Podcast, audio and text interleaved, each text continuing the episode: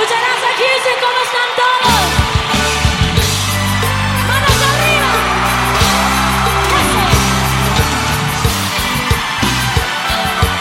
Eh, Eso, ahí, ahí, ahí, ahí, ahí, ahí, ahí. Yo. Ser el momento en que escuche tu voz. Mueve las palmas.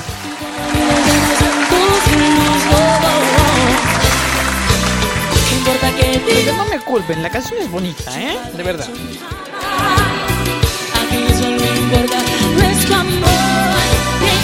Y dice... Prohibido murmuran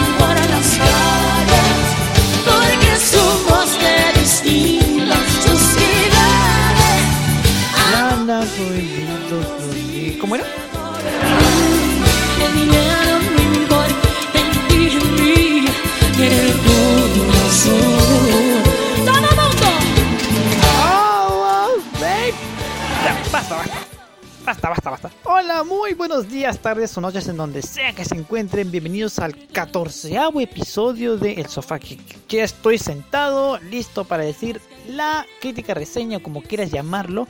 El día de hoy vamos a hablar de una película peruana que ha causado demasiada atención en todos los medios, ¿eh? Y es básicamente una película que se estrenó y que llevó su paso hacia la plataforma digital más famosa del mundo llamada Netflix. ¿De quién estoy hablando? Exactamente, ponme la intro.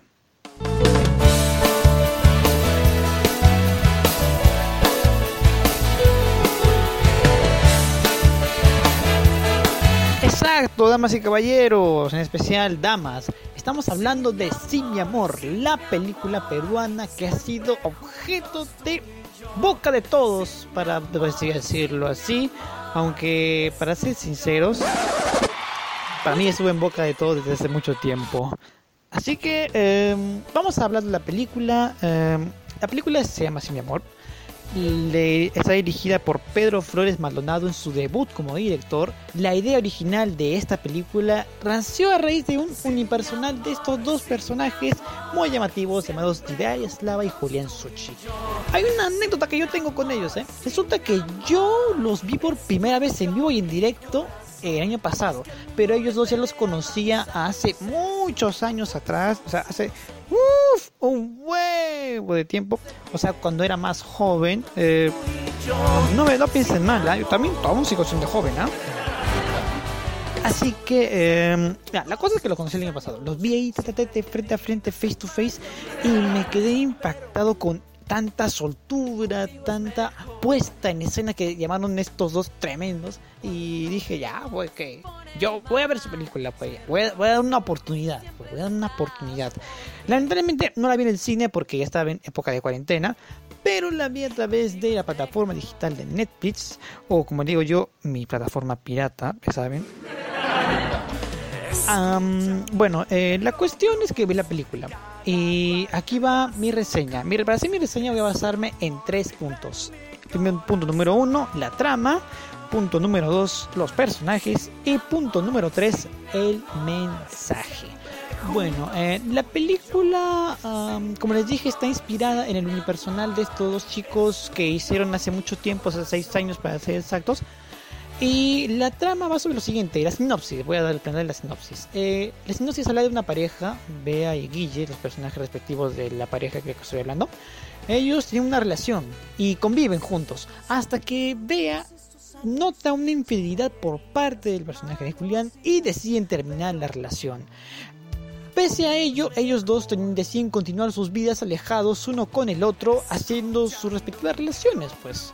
Y, em, y tendrán que aprender a convivir el uno sin el otro hasta por fin ver si el amor triunfa o no. Dicho esto, ustedes ya saben de qué va la película. Es otra película cliché. No les quiero decir mucho, solamente que si has visto la película, perfecto, chévere. Pero si no la has visto, párale ahí, porque hay un, una plétora de spoilers, así que no quiero arruinarte la experiencia. Dicho esto, vamos. La película es divertida. Es divertida, o sea, em, sé que no suelo decir que las películas peruanas son divertidas, pero definitivamente esta sí logró soltarme un par de carcajadas. Y bueno, es un logro, ¿eh? es un logro. Eh, pero aparte de ser divertida, no es profunda en sí. Si estás buscando personajes con crisis existenciales o con dudas sobre sí mismos, esto no es para ti, hijo. No es para. Esta película es apto solamente para personas que saben reír y que se ríen bien, o sea, que saltan sus buenas carcajadas. O sea, no es para, digamos, risas finas, es para que te ríes así, a, viva voz. Y la película logra su cometido. Em, como les digo, la película es muy divertida. Lo malo de esta película es que no profundiza en el tema de relaciones. Es cierto, hay un montón de películas románticas que tienen básicamente la trama sobre las relaciones románticas, pero esta película no es una película romántica pura, es solo comedia. Va a haber situaciones totalmente incómodas, risibles y hasta hilarantes. Ah, está plagada de clichés, es decir, hay clichés románticos por donde sea. Es bastante predecible, lo podría considerar como un pasatiempo gracioso para que tú y tus amigos o tu amiga con derecho, si es que quieres llamarla así, puedan ver la película. Eh, la película es, es, divertida, te va a sacar carcajadas. Estos dos chicos saben lo que hacen y tienen la promo del humor bien plagada. Eh, si bien es cierto, la película es muy dinámica, su calidad narrativa es bastante eh, dudable, hasta cierto punto cuestionable, ya que no exploramos de por sí las motivaciones fuertes de los personajes y sentimos de que a veces se nos van por un lado y luego regresan, luego eh, están molestos porque sí, están alegres porque sí y va en un vaivén de emociones. La película es dinámica, pero no es innovadora. No, no, no, no, no no va a innovar el concepto, solo te va a hacer reír. ¿Cuál es el punto de la película? Una de las cosas que más se le ha criticado a esta película es que es graciosa a lo bruto, lo cual tiene algunos aspectos de que sí, pero ¿qué esperabas? Es comedia. Otro punto es la estética, que está mucho mejor trabajada que todas las mediocres y asquerosas películas peruanas de comedia o del neo, del neo pícaro barato que nos tratan de vender. Eh, así que eh, el montaje, volviendo al montaje, considero que el montaje es bastante ágil. Eh, la música complementa muy bien las emociones de los personajes, hace que cada personaje se sienta muy bien compenetrado con lo suyo y eh, en sí, el humor no es de los mejores. Siento que es un humor hasta cierto punto absurdo. Cae en lo bruto, cae en lo cliché, cae hasta en lo estúpido. Puedo decirles que hasta hay chistes de pedos. Sí, está plagada de chistes de pedos, lamentablemente. Bueno, em, situaciones disparatadas, los personajes yendo aquí para allá, extras o sea, personajes estas que no tienen nada que ver en el contexto, está plagada, es una dicha película peruana.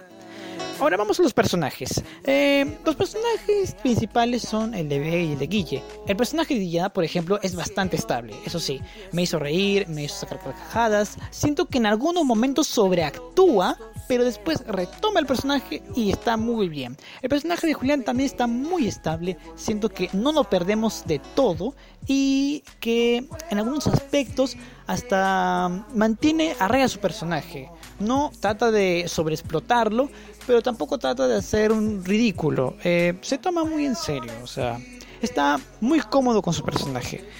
Esos seis años de experiencia en su universal le han llevado bastante bien porque hay una química, hay una chispa en estos dos que definitivamente no lo rompe nadie. Eso sí, es un buen punto a favor.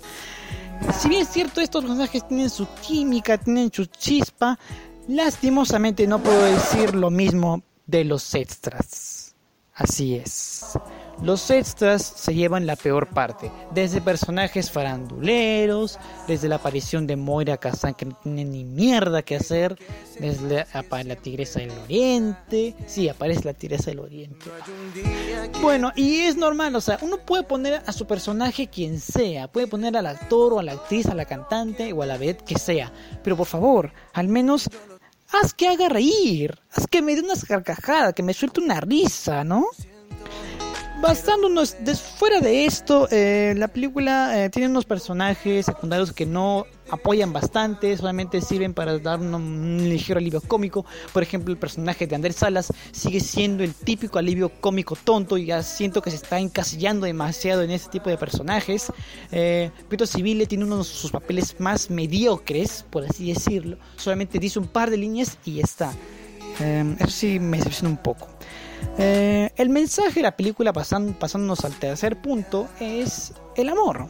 El amor correspondido, la unión, las relaciones en la actualidad. Eh, en algún momento siento que la película nos trata de decir de que la distancia no puede con ellos y que tienen que sí o sí estar juntos, pero ahí es donde tengo mi contradicción. Y si los personajes no era necesario que terminen juntos. ¿Qué tal si uno iba separado uno por el otro? ¿Qué tal si uno trataba de encontrarse un propio camino alejado de la persona que supuestamente estaba enganchada? Eso es un punto negativo, porque a mí me hubiera gustado ver introspección. Bueno, a ver, pero hay una cosa que sí me llamó la atención bastante. Muchos me han dicho, pues esta película cae bastante en lo cliché pero es porque es cine peruano y el cine peruano no se puede hacer más. O bueno, y aquí me ha generado un poco de controversia personal. Y la pregunta es la siguiente, y quiero que se la planteen ustedes y que se le respondan ustedes mismos. ¿Hacer cine en el Perú es difícil? Em, yo por mi parte les voy a responder con una pequeña, un pequeña cita, una pequeña cita que yo he hecho, que he escrito.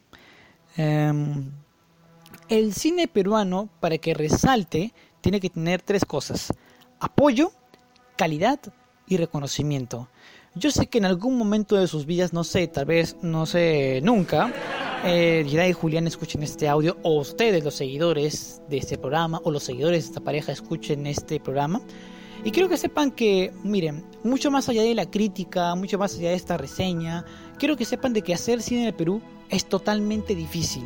Hay algunos que hipotengan sus casas, como le hicieron estos dos tipos. Hay algunos que tuvieron que utilizar sus propios medios audiovisuales para sacar a relucir su material audiovisual. Eh, hay algunas películas mediocres que ni siquiera merecen estar en pantalla. Eh, hay algunas películas que sí son excelentes, que merecen más reconocimiento, como Retablo, Pacha, Tinta Roja, El Evangelio de la Carne, muchas películas más. Esta película, si bien es cierto, es comercial y se hizo con todo el amor del mundo de estos dos. Em, miren, eh, no critico el cine peruano. Solo critico las malas películas y las malas obras que enaltecen ese tipo de cine. Al contrario, ellos dos hicieron un reto. Hacer cine en el Perú para mí es un reto y ellos decidieron asumir ese reto. Hipotecaron su casa, utilizaron todos los medios disponibles y lo lograron llenaron salas, eh, cautivaron a la audiencia, tal vez no a la crítica, pero sí llamaron la atención de los medios y eso para mí merece reconocimiento. ¿Por qué? Porque hay muy pocas personas en el Perú que pueden decir o que pueden darse el lujo de decir, yo hice cine en mi país, yo hice cine para mis, para mis queridos hermanos, para mis queridos compatriotas y ellos lo hicieron. Y de verdad es algo digno de, de entender que ellos hayan querido tener esta dicha de hacer esta hazaña. De verdad, felicitaciones a ellos dos. Espero que esta primera película solo sea como un pie izquierdo en su trayectoria. Eh, espero que les vaya mucho mejor en la próxima. Eh, igual, yo voy a. Yo he visto la película y siento que hay cosas que pueden, se pueden rescatar. Lo si bien es cierto, hay falencias ligeras, hay algunas otras notorias, pero eso es parte de crecer. Y yo como aspirante a cineasta les digo, tienen mi apoyo. Y yo espero tener suyo en algún momento de mi vida, no sé, ya me estoy exagerando. Bueno, por mi parte eso es todo. Eh, espero que les haya gustado esta crítica o reseña, ya escúchenla como quieran. Eh, el próximo capítulo hablaremos sobre Misión de Rescate, la primera película de Netflix. Y conmigo será hasta un próximo programa. Muchísimas gracias por tu atención. Hasta la próxima.